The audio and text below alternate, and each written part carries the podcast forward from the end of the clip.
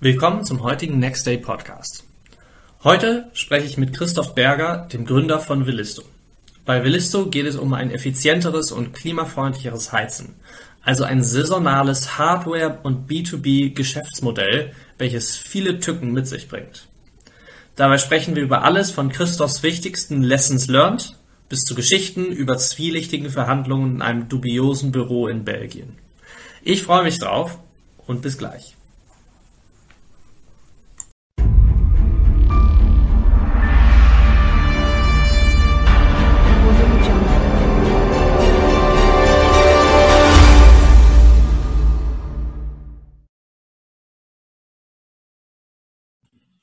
Los geht's. Hallo, ähm, willkommen zum heutigen Next Day Podcast. Heute habe ich Christoph hier von Willisto. Ähm, Christoph, magst du dich mal kurz vorstellen? Ja, moin Lasse, vielen Dank.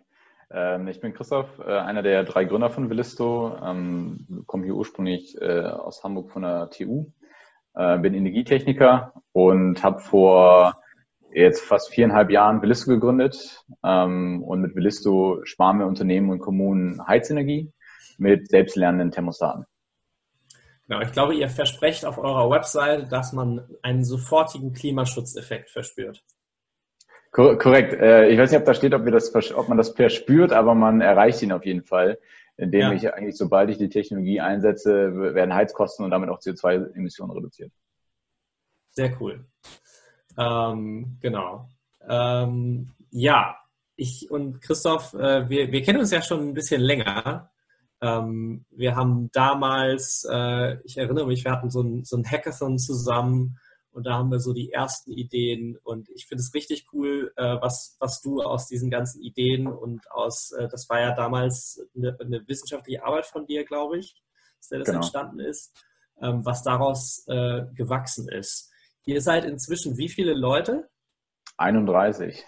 31 Leute, das ist schon, schon nicht ohne, ne? Das äh, ja, erreichen nicht, machen, nicht ja. viele Kunden. ja. ähm, genau. Wie seid ihr dahin gekommen, dass ihr da seid, wo, wo ihr heute seid? Was, was waren eure wichtigsten Meilensteine?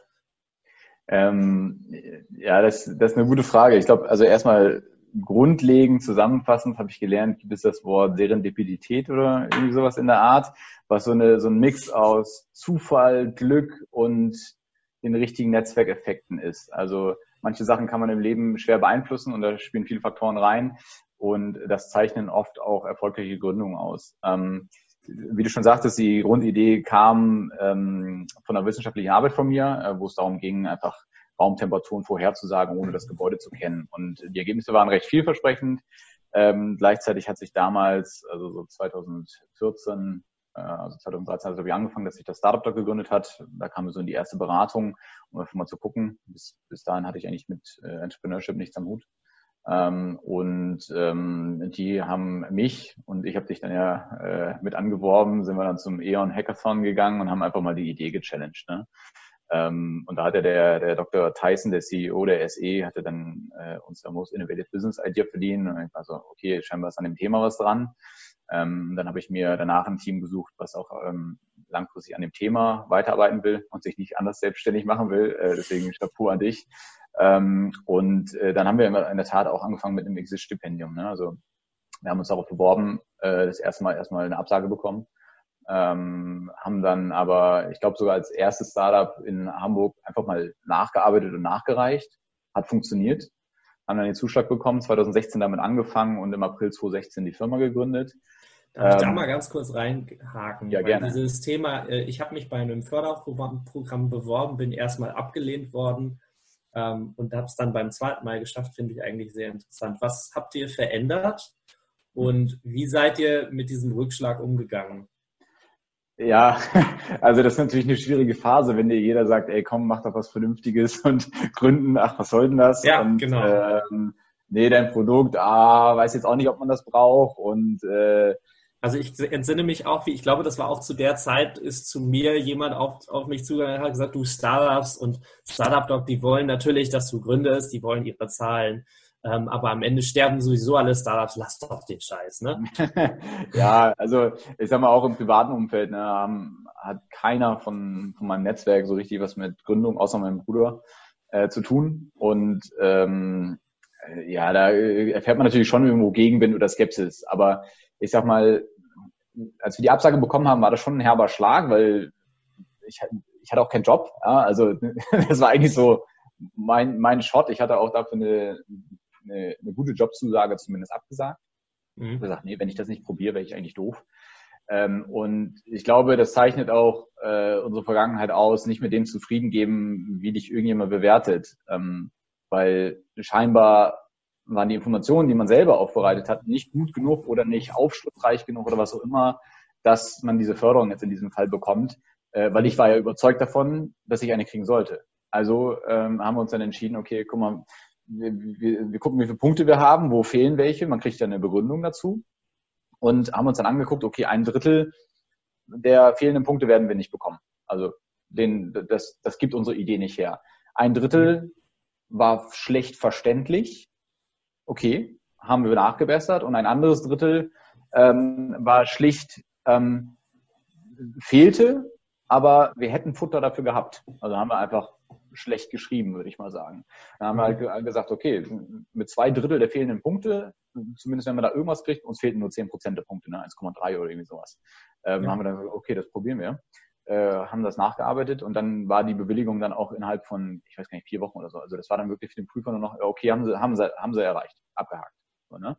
Mhm. Ähm, und das ist, glaube ich, ganz wichtig, dass man, natürlich ist das ein Rückschlag, aber äh, dadurch eher Ansporn lassen und sagen so, nee, das kann nicht sein. Und das, das haben wir zum Beispiel als Parallele dazu, wir haben ein Patent und ganz am Anfang boah, ich sag mal, das war schon ein Kampf, überhaupt einen Anwalt davon zu überzeugen, ein Patent anzumelden.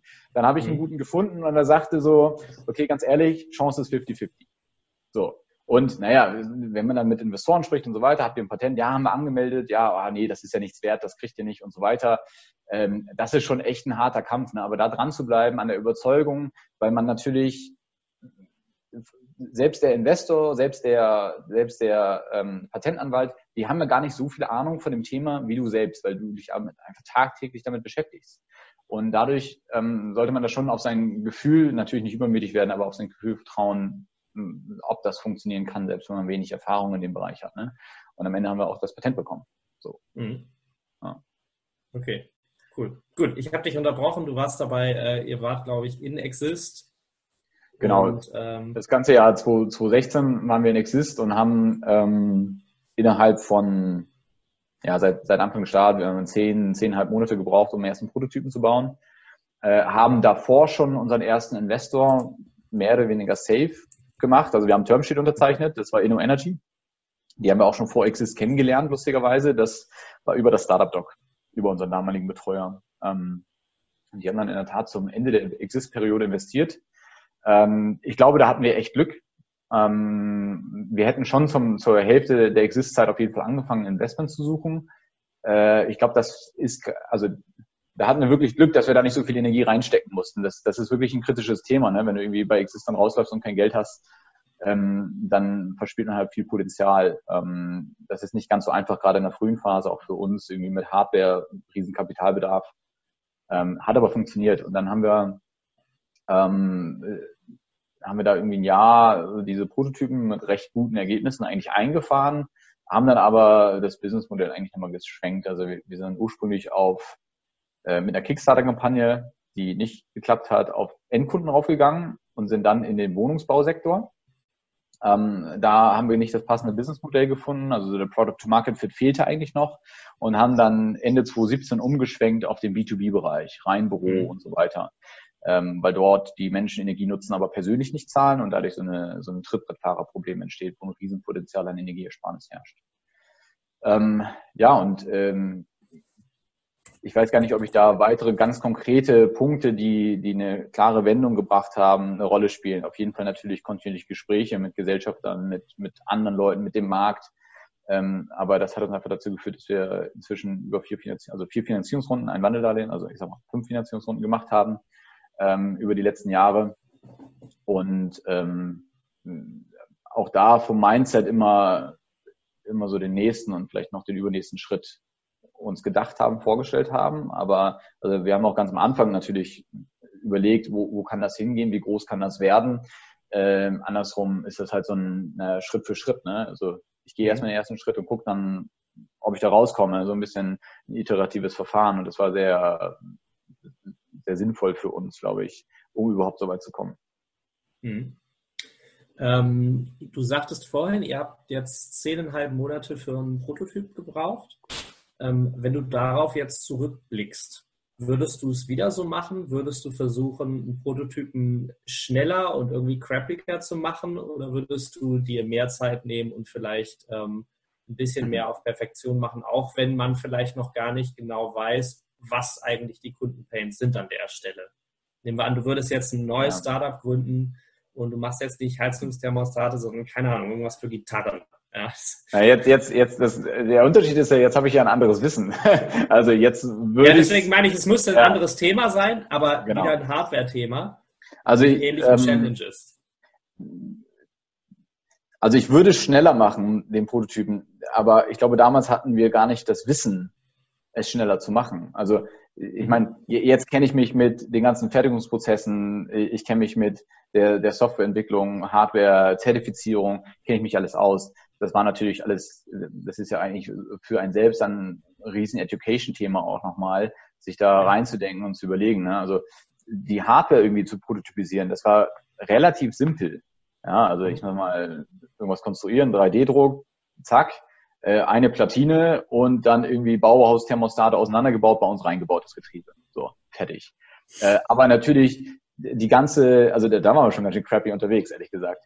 Hat aber funktioniert. Und ähm, da aber dann natürlich die ganze Software dahinter, dass das alles funktioniert. Und ich sag mal, bei uns war ja nicht der, der Prototyp war ja nicht ein Thermostat funktioniert und ich kann irgendwie funken und einen Motor fahren, sondern der Prototyp war ja, okay, ich habe da eine Präsenzerkennung und die soll automatisiert erkennen, wann der Raum da, also benutzt ist und wird dann, soll dann heizen. Also da spielt dann auf einmal natürlich viele statistische Modelle, jetzt immer mehr Richtung Machine Learning eine Rolle, aber auch Regelungstechnik und Thermodynamik. Also da sind dann sehr viele Themen, die ineinander greifen. Ne? Und ähm, ich weiß nicht, also wir würden das bestimmt heute schneller hinkriegen.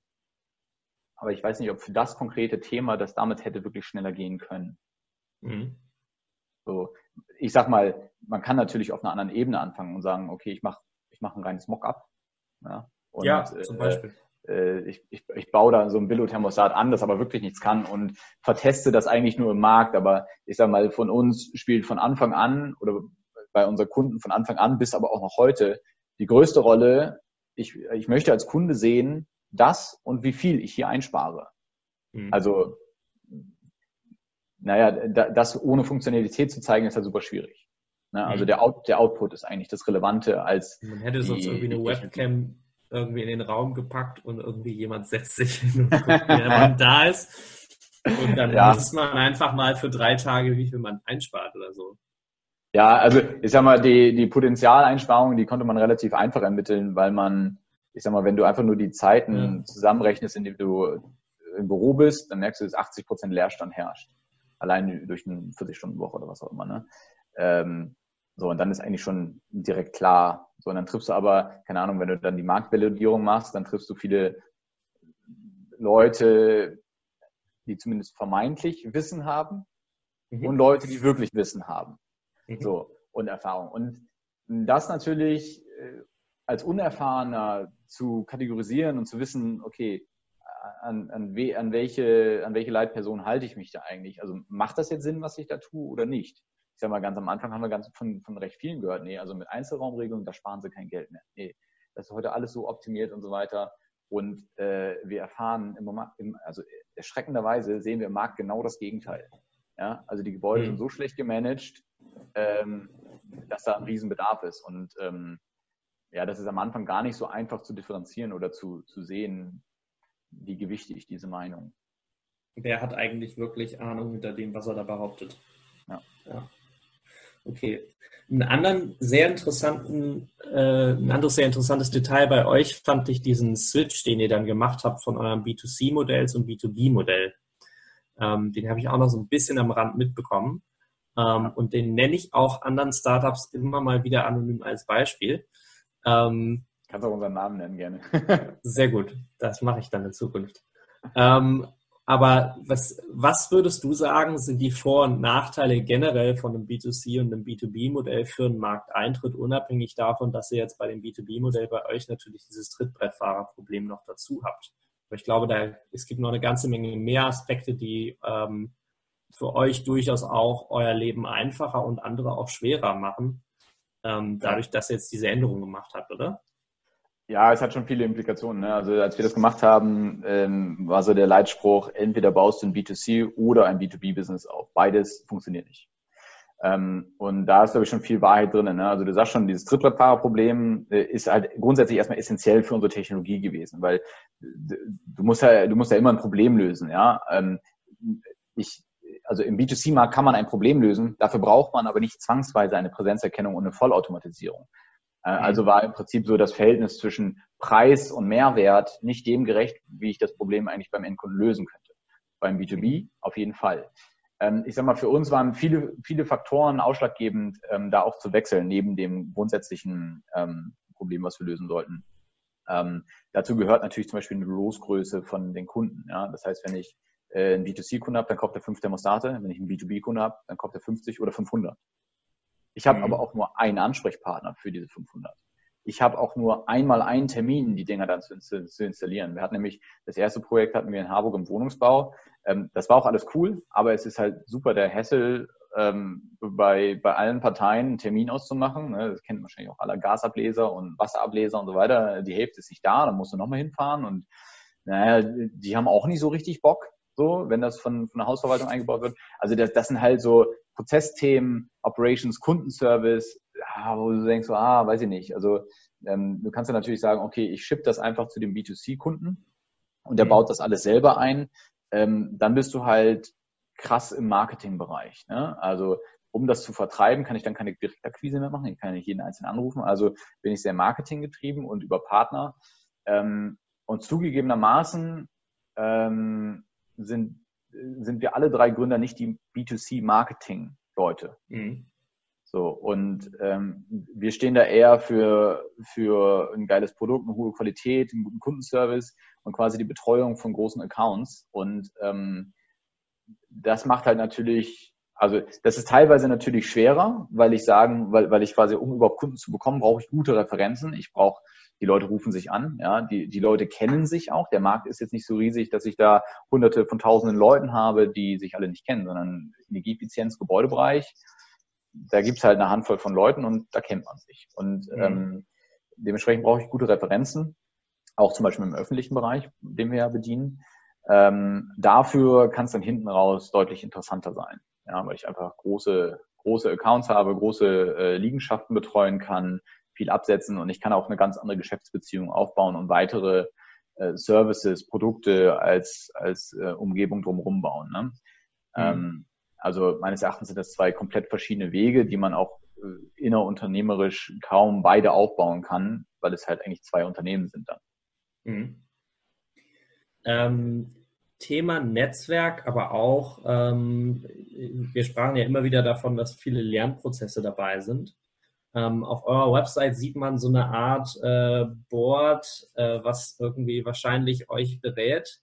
Ähm, magst du uns dazu mal ein bisschen erzählen, wie, wie macht, stellt ihr sicher, dass ihr die richtigen Drähte zu den richtigen Leuten habt und dass ihr euch selber fortbildet mit Leuten, die wirklich wissen, was sie sagen und nicht nur so tun? Ähm, ja, also grundsätzlich, äh, wir, wir, wir haben Leute auf unserer Homepage stehen und einige sind in der Tat auch aktiv in der Beratung. Äh, grundsätzlich ist die Homepage ein bisschen veraltet, wir updaten die gerade.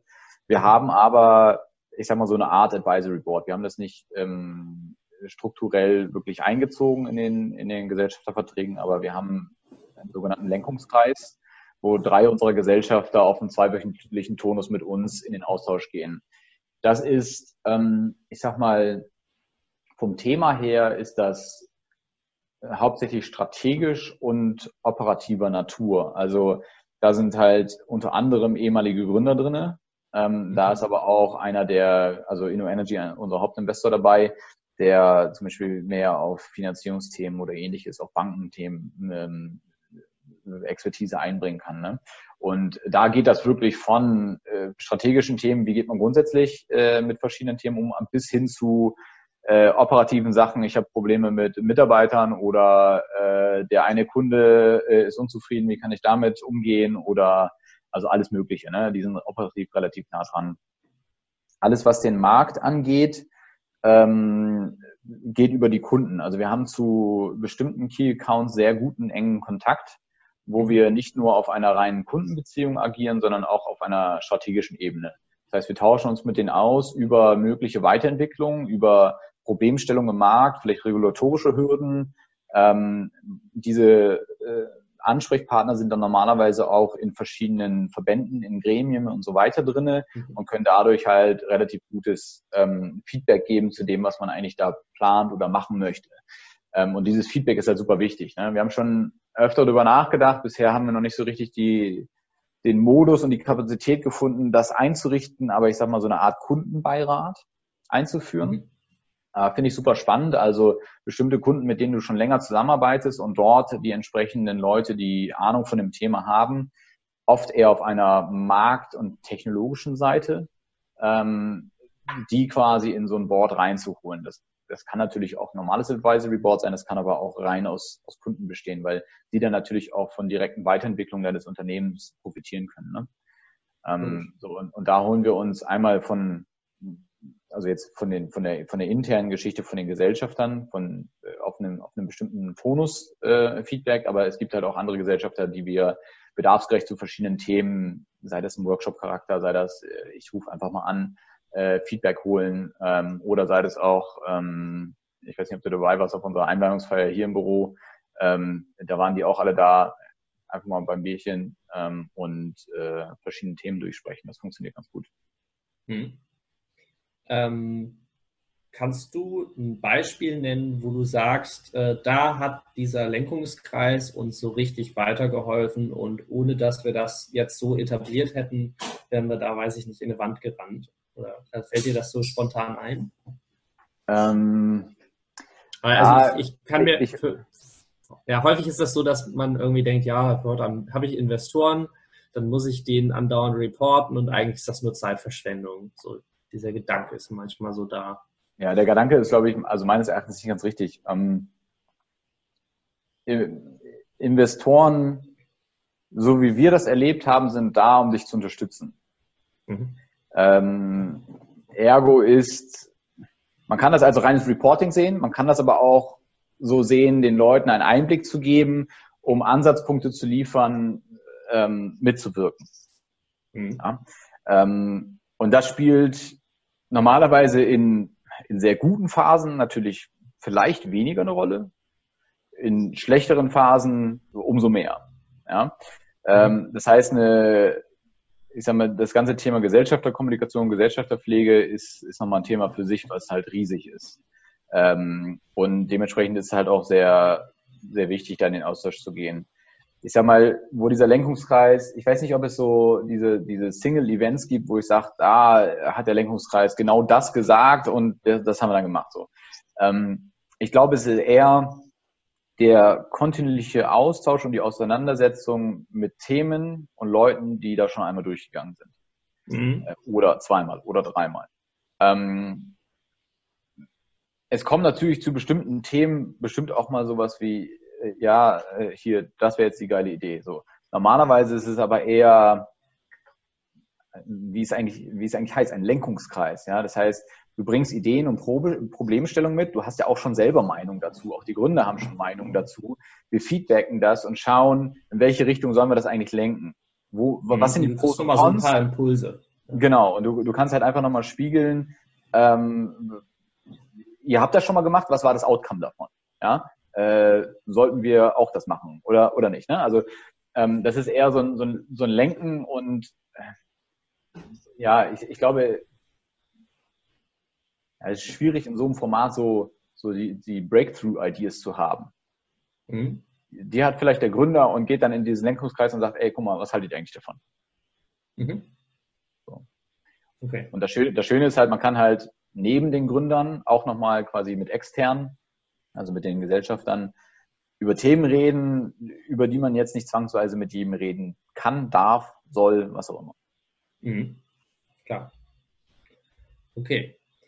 Ähm, wie gehst du die Themen, also generell die strategischen Themen, ähm, aber auch dann natürlich die operativen Themen zusammen mit deinen Mitarbeitern an?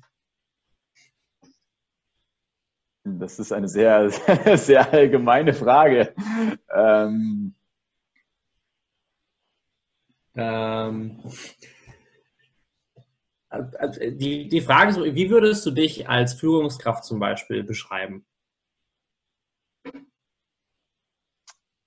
Was, ähm, was für Werte vertrittst du da? Also plakativ würde ich fast sagen, äh, klingt ein bisschen kitschig, vielleicht modern. Mhm. Also es geht ähm, sehr viel um, um offene Kommunikation, mit Mitarbeitern zu sprechen. Auch, also ich, ich glaube, ganz am Anfang von Willisto war so eine der Werte, die, die ich auf so einem Board irgendwann mal gebracht hat, auch der Chef holt Kaffee. So, also mhm. ähm, wir, wir, sehen uns, wir sehen uns als Teil des Teams und nicht als, als Chefs, die sagen, was die anderen zu machen haben. Also viel Verantwortungsabgabe in die Teams und dann eher ein Empowering, dass die Leute das selber hinbekommen. Kein Micromanagement, äh, sondern eher auf die Ergebnisse fokussiert. Die Leute eigentlich zu, zu coachen, zu trainieren, selber die Ziele zu erreichen. Was auch super essentiell für dein ganzes Business ist, weil wenn du irgendwann in die Lage gerätst, äh, du gibst keine Verantwortung, keiner lernt das und du musst dann doch irgendwie alles machen und dann hast du auf einmal 100 Leute, das funktioniert nicht. Mhm. Ähm, die Tür, also jetzt ist die Tür zu, weil wir hier einen Podcast haben, aber die Tür ist immer auf. Also die ja. Leute können jederzeit zu dir herkommen. Ähm, ich glaube, also das, was ich zumindest als Feedback schon mal bekommen habe, ist, ähm, ich schaffe es wohl sehr gut, auch wenn ich einen massiv vollgepackten Tag habe mit Terminen, mit äh, eigenen Aufgaben und so weiter. Wenn ein Mitarbeiter ein Gespräch braucht, Unterstützung, was auch immer, dann bin ich da. Dann, mhm. dann nehme ich mir die Zeit auch. Und ich kann selber für mich äh, repriorisieren und meine Aufgaben dann woanders hinstecken. Und ja, das geht dann auf meine Freizeit, aber der Mitarbeiter an, an, an dem Schritt ist dann aber wichtiger.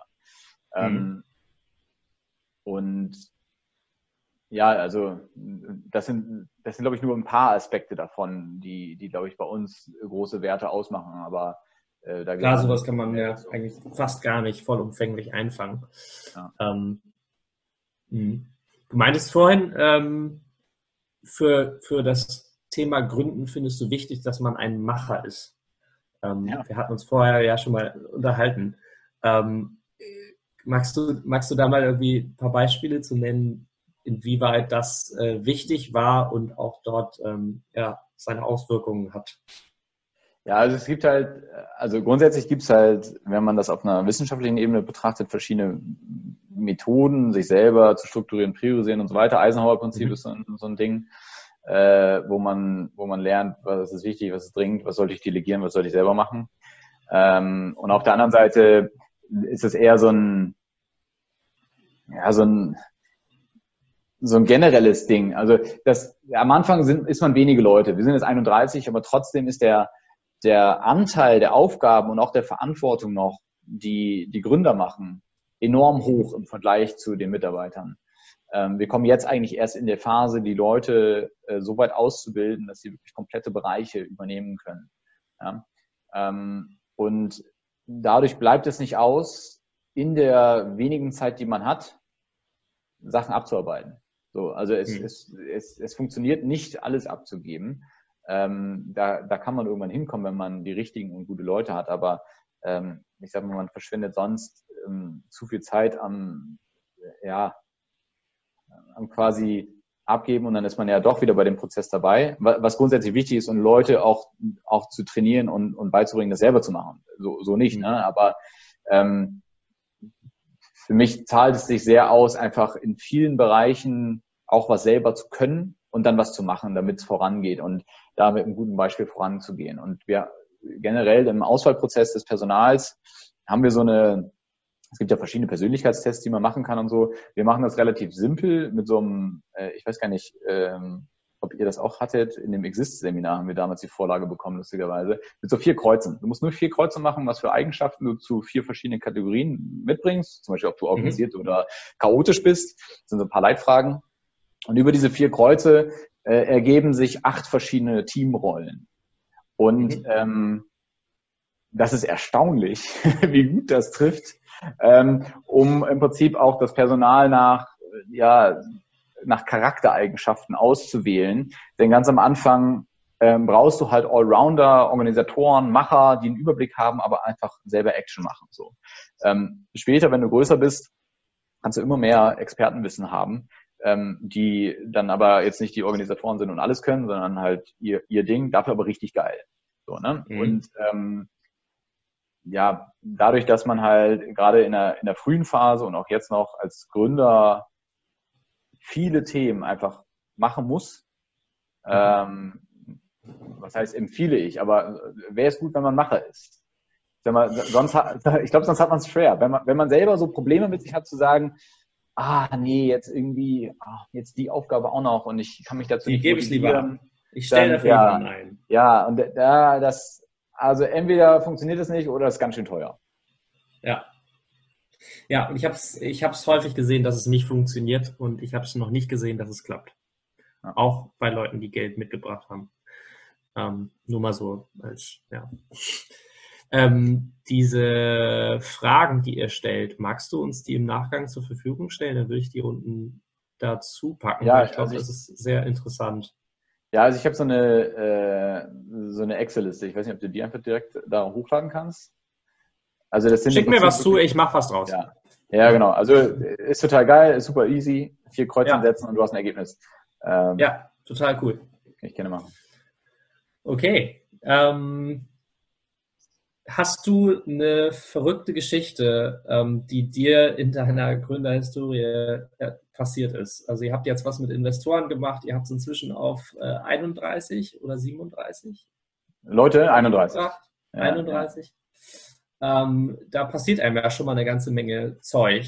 Ähm, ja. Was war irgendwie was, was euch unerwartet getroffen habt oder wo ihr dachtet, hä, ja, also es, passi also es passieren halt super viele Sachen. Ne? Ähm, äh, auch wenn man so ein bisschen immer zu Hause berichtet, dann äh, oder, oder auch das reflektiert selber, ne? dann denkt man immer so, äh, das kann gar nicht sein. So, ne? Aber äh, man, man, man erlebt doch ganz schön viele verschiedene verrückte Sachen. Eine Sache, die wir ähm, erlebt haben, ist im Bereich Investoren und, und Financing eigentlich.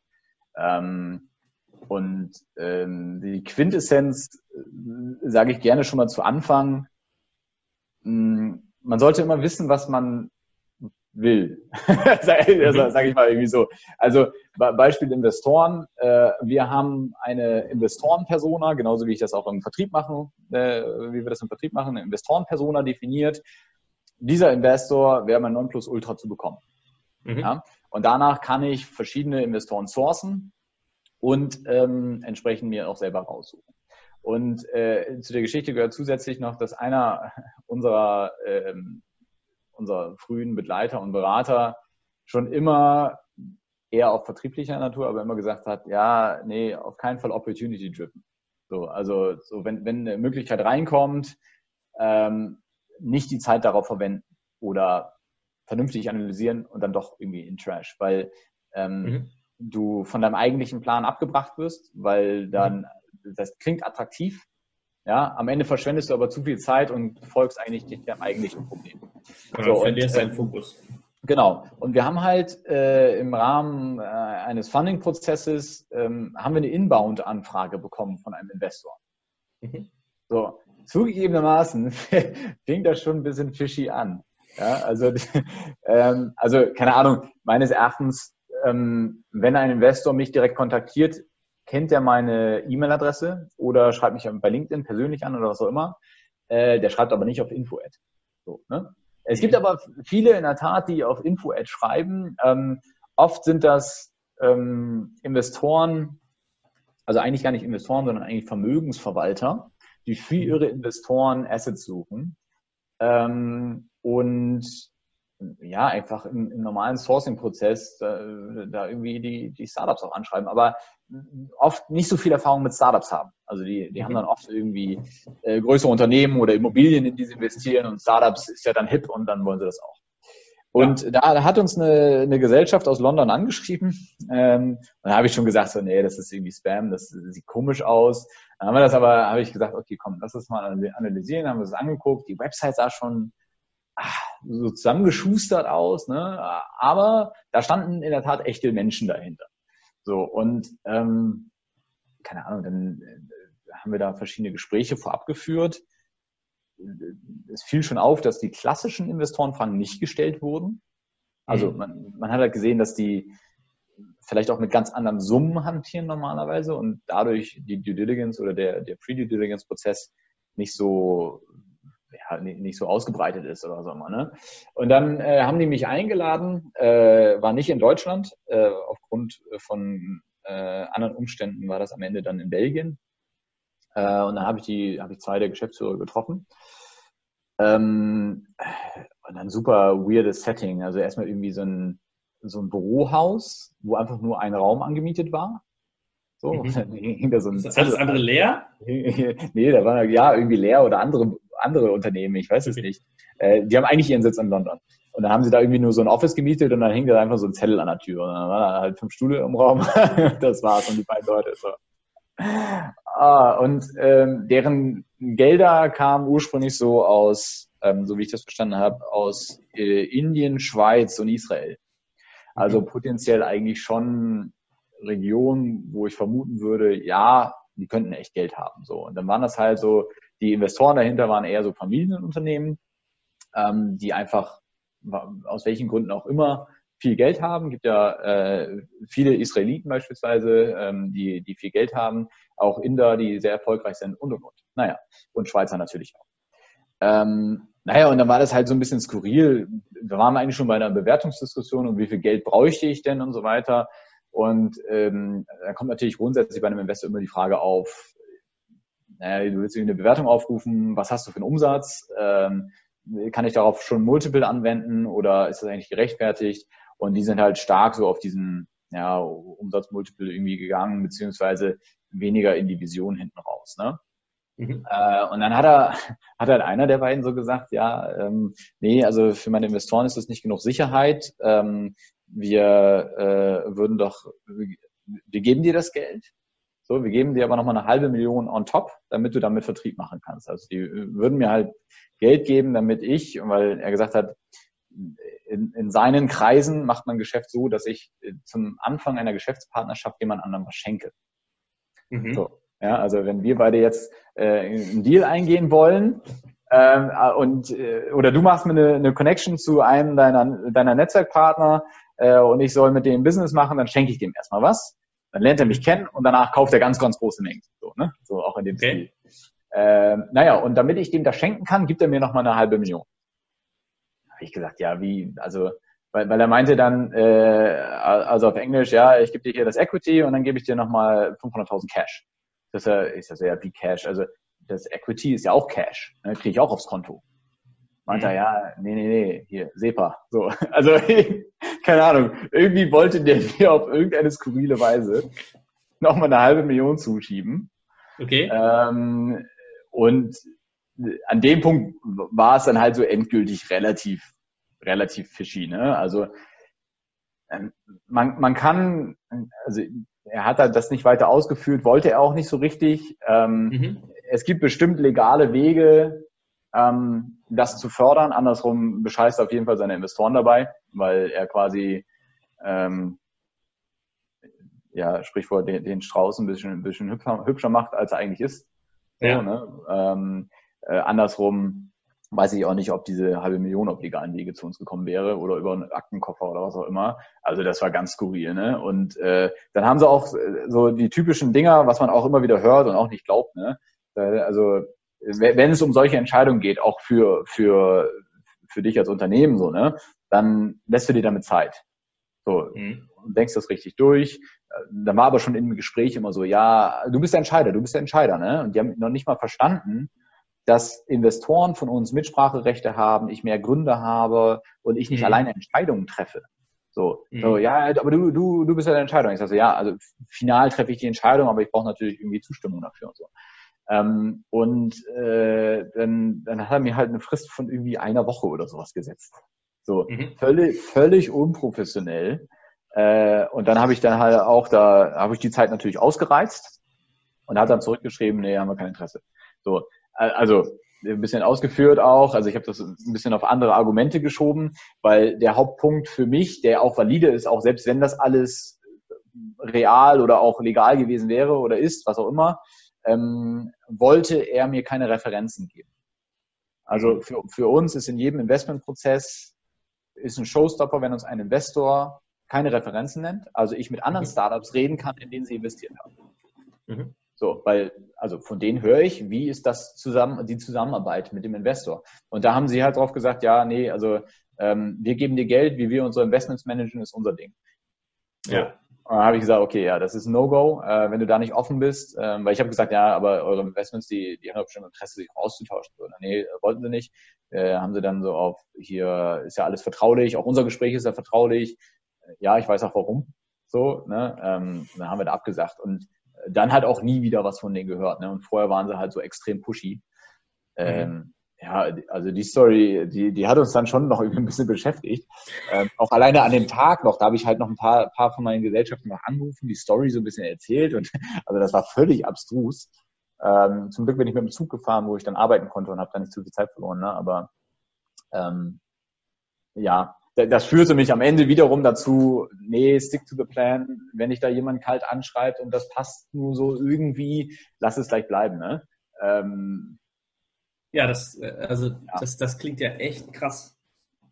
Also das klingt auch so, als ob da noch irgendwie ein Rattenschwanz hinterhergekommen wäre. Ja, ja, ja. Ähm, nicht zu knapp. Ja. ja. Nee, genau. Und deswegen äh, da ja fokussiert, sollte man sich darauf fokussieren, was, was man eigentlich auch wirklich will und sich vorher, vorher gedacht hat. Ne? Ähm, ja, andersrum, ein paar Sachen muss man halt mal probieren. Mhm. Auch bei dem Punkt haben wir gesagt, probieren wir mal brauchen wir nicht nochmal machen. Ja, genau. Okay. Ähm, was gibt es noch, was du noch Gründern mit auf den Weg geben möchtest? Äh, dranbleiben, ne? Also nicht nur bei dem Podcast. Nicht aufgeben, nochmal äh, probieren. Ja, genau. Also es kommen, es kommen zu viele, was heißt zu viele, aber es kommen so viele Situationen, wo, wo man an, an einem Punkt steht und dachte so, ah, scheiße, irgendwie äh, läuft nicht. Und jetzt kommt das Problem auch noch dazu. Und ach so, ja, der hat auch noch was dazu. Und neben deinen generellen Business, strategischen Kundenproblemen kommen dann natürlich auch die Mitarbeiter. Und ja, mhm. hier, also äh, ich habe das Bedürfnis und ich will das. Und ähm, das erfordert eine gute Disziplin und gutes Management, ähm, aber definitiv ein Durchhaltevermögen. Mhm. Weil es kommen immer wieder die Phasen, wo du denkst, boah, geil. Richtig cool. Und äh, das ist halt wert, ne? Und ähm, ja, so dann die Firma so aufzubauen, ähm, sich auf jeden Fall da irgendwo so, ein, so, so, so, eine Vision zu setzen, wo will man hin ähm, und das auch mit den anderen Gründern zusammen, äh, wenn man mehrere hat und ich empfehle mehrere, ähm, ja, gemeinsam zu definieren und da dann so ein, da auch das gesamte Team dann abholen. Ne? Also ein, ein Thema äh, Vision war, dass wir, ich weiß gar nicht, vor zwei, zwei zweieinhalb Jahren oder vielleicht vor drei Jahren sogar schon, haben wir so eine ähm, dreitägigen Workshop, Visionsentwicklung, Mission, Kommunikation und so weiter alles gemacht. Da waren wir aber nur zu viert. Und äh, dann standen wir so vor der Herausforderung, ähm, ich sag mal, Leute, die eine Vision nicht mitentwickeln, identifizieren sich damit deutlich weniger. Mhm. Ähm, und dann haben wir einfach den Versuch gewagt, okay, dann waren wir irgendwie, vielleicht mit Studenten irgendwie 15 Leute oder so. Mhm. haben gesagt, okay, wir machen das hier nochmal. Die ausgearbeitete Vision, die zeigen wir denen vorher aber nicht. Mhm. Und bam, hat genau gepasst. Also wir haben in der Tat in dem Brainstorming mit, mit den 15 Leuten dann, kamen wir auf, am Ende ist es ja viel Formulierungssache, dann am Ende, wie es genau lautet, ja, aber die Inhalte davon haben genau dem, mit dem übereinstimmen, was wir vorher als Vierergruppe nur erarbeitet haben. Ne? Und das war natürlich ganz cool. Und dann nimmst du diese Leute da auch mit und diese gemeinsame Vision im Team zu entwickeln, ist ja super essentiell, um äh, als Team halt auch zu agieren. Mhm. Okay. Cool.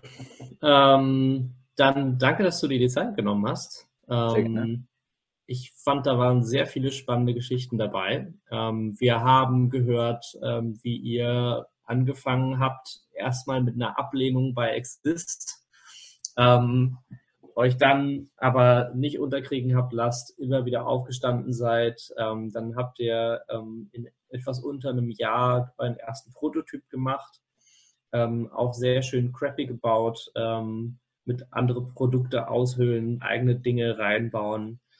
Ähm, dann seid ihr von einem B2C auf ein B2B-Geschäftsmodell umgestiegen was euch auch eine Menge Kundennähe gebracht hat, aber vor allen Dingen auf euer Businessmodell einfach viel besser passte.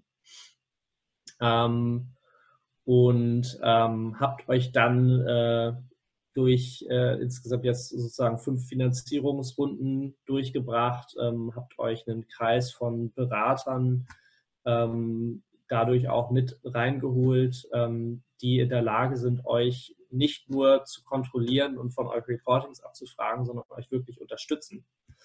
Ähm, und ähm, ihr macht jetzt eine, ähm, ja, seid jetzt dabei, eine richtig coole Firma aufzubauen, ähm, wo ihr hoffentlich ähm, auch nochmal äh, seriösere Geschäftspartner als den letzten, von dem wir gerade gehört haben, ähm, äh, an die Hand bekommt und äh, findet. Ja.